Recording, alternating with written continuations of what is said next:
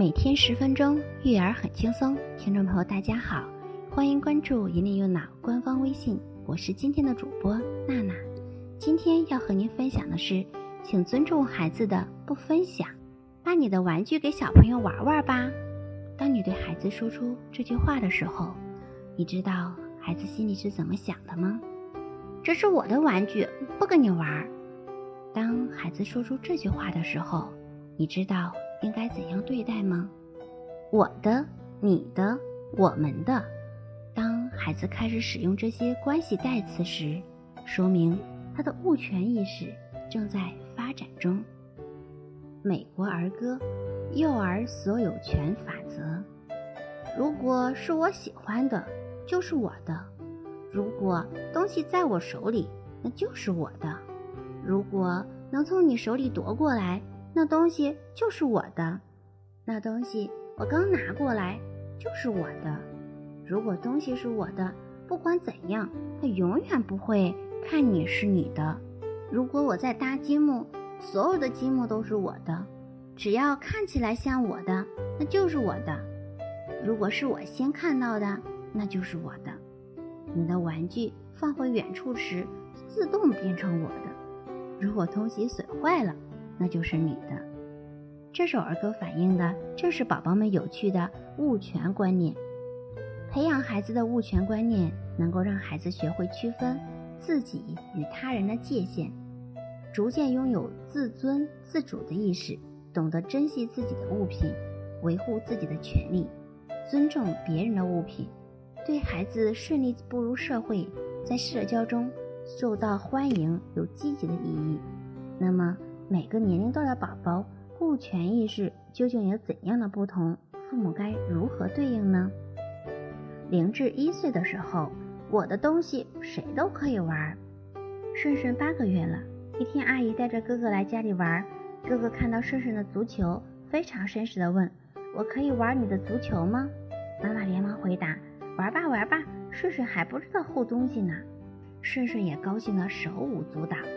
宝贝这个阶段正在努力探索自己的身体，努力弄明白自己的身体是自己的，动作是自己的。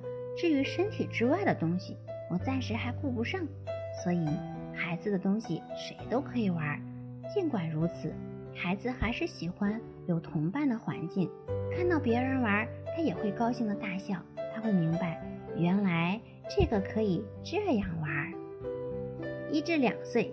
我喜欢呢，就是我的。小区里的小朋友都在一起玩。一岁多的润润看到大哥哥玩的玩具车，拿着就走，嘴里还喊着“润润玩，润润玩”。大哥哥连忙跑过来说：“这是我的。”拿走了玩具车，润润委屈的大哭起来，又试图去拿，被奶奶抱开了。这个年龄的孩子有了一定的独立意识，也能区分出自己和别人的关系。但是还是分不清楚你的、我的这样的界限。在孩子的心里，只要喜欢的东西就可以伸手拿。所以父母要多告诉孩子，这是哥哥的，不是润润的。慢慢的，孩子就会建立起你的、我的这样的界限。有时候孩子拿不到他想要的东西，内心会有些失望，甚至哭闹。其实，孩子失望的过程也是感受你我界限的过程。父母只需要安抚孩子，让他接受这种小小的失望。另外，要让孩子明白借用的概念，懂得尊重别人的物品。去别人家里做客或者玩别人的东西，先要询问，经过别人的允许才可以玩。而且玩完了要记得归还，并且致谢。两到三岁。我的东西你不能碰。迪迪和妈妈都热情好客，经常邀请小朋友到家里来玩。可最近不知怎么了，小朋友来了，不管玩什么玩具，迪迪都会第一时间把玩具拿走，并大声说：“这是我的。”去小区广场玩也是，什么玩具都看得紧紧的，不肯分享。爸爸妈妈担心孩子这样下去交不到朋友，很着急。告诉迪迪不可以如此自私，但迪迪仍然我行我素。两岁以后，随着孩子自我意识的发展，开始意识到自己的东西是自己的，因此想捍卫自己的权利，开始进入物权敏感期。对于孩子的这个特殊时期，想给父母以下几点建议：物权期是所有孩子都要经历的一个阶段，可能有些孩子表现的强烈，而有些孩子表现的温和些。父母对孩子这一表现要采取尊重并接纳的态度。要知道，这是让孩子明白自己与自己的物品之间的关系最好的时机。告诉孩子。他的衣服、玩具、图书都属于孩子自己，自己要管理他们，并有权决定是否分享。只有孩子拥有了物权安全感，才能获得良好自尊，也才能够更好的分享，避免给孩子贴上小气、自私的标签。另外，还可以鼓励和倡导孩子分享，也可以为孩子做出分享的榜样。让孩子感受到分享是一件快乐的事情，但绝对不能强迫孩子，也不能给孩子提条件或者增加任何压力，更不要为了成人之间的面子而替孩子做主，把孩子的东西赠与别人。决定是否分享是孩子的权利。有一些成人喜欢逗孩子，经常拿走孩子心爱的玩具，看孩子大哭的反应，觉得好玩。这其实严重损害孩子的安全感。父母如果遇到这样的情况，不要顾及成人之间的面子，要坚决加以制止。可以给孩子一个专门的柜子或者抽屉，让他存放自己心爱的物品。如果遇到小朋友来做客，可以提前跟孩子打招呼，允许孩子把最心爱的玩具收起来。如果孩子愿意分享食物或者玩具，成人不要拒绝，要欣然接受。并稍微夸张地告诉孩子，非常喜欢或者很享受孩子的分享。四、尊重孩子的不分享。相对于物权期表现强烈的孩子，其实表现不那么强烈的孩子也需要引起父母的关注，避免孩子会产生假意分享。如果分享不是孩子的内心真实表达，而是希望讨好大人，或者父母语气中有强烈的意思，让孩子隐藏了自己真实的想法，而去假意分享，这会造成孩子对自己的东西没有安全感，不能很好的度过这一阶段，也会使得物权期有所延迟。东东就是这样一个孩子，妈妈一直要求东东分享，东东每次有小朋友到家里来做客，都表现得很大方，可是慢慢的，妈妈发现东东眼神里的不情愿。而且有时候小朋友来做客时，强行拿走东东的东西，东东也不敢反抗，很委屈的样子。妈妈及时洞察了这一点，帮助东东重新度过这个阶段。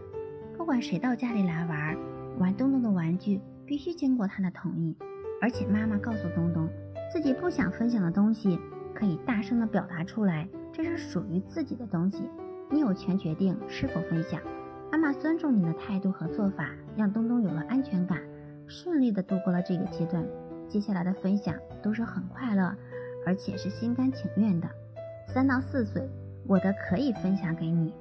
浩浩、君君、嘟嘟、牛牛四个小朋友住在同一个小区里，为了给孩子创设同伴分享的环境，这四个家庭经常一起出去游玩，每次都多带一些吃的、玩的，让孩子互相分享。成人之间也经常分享一些用品，给孩子做了很好的榜样。刚开始的时候，君君并不太愿意分享，这几个家长也达成一致，绝不勉强孩子。同时，每次还是很尊重的分享给君君。君君分享着朋友分的吃的、玩的，慢慢发生了改变，也喜欢分享了。四至五岁的时候，幼儿园的东西是我的。多多上了幼儿园。特别喜欢幼儿园的角色扮演的小房子，因为在里面可以表演做饭。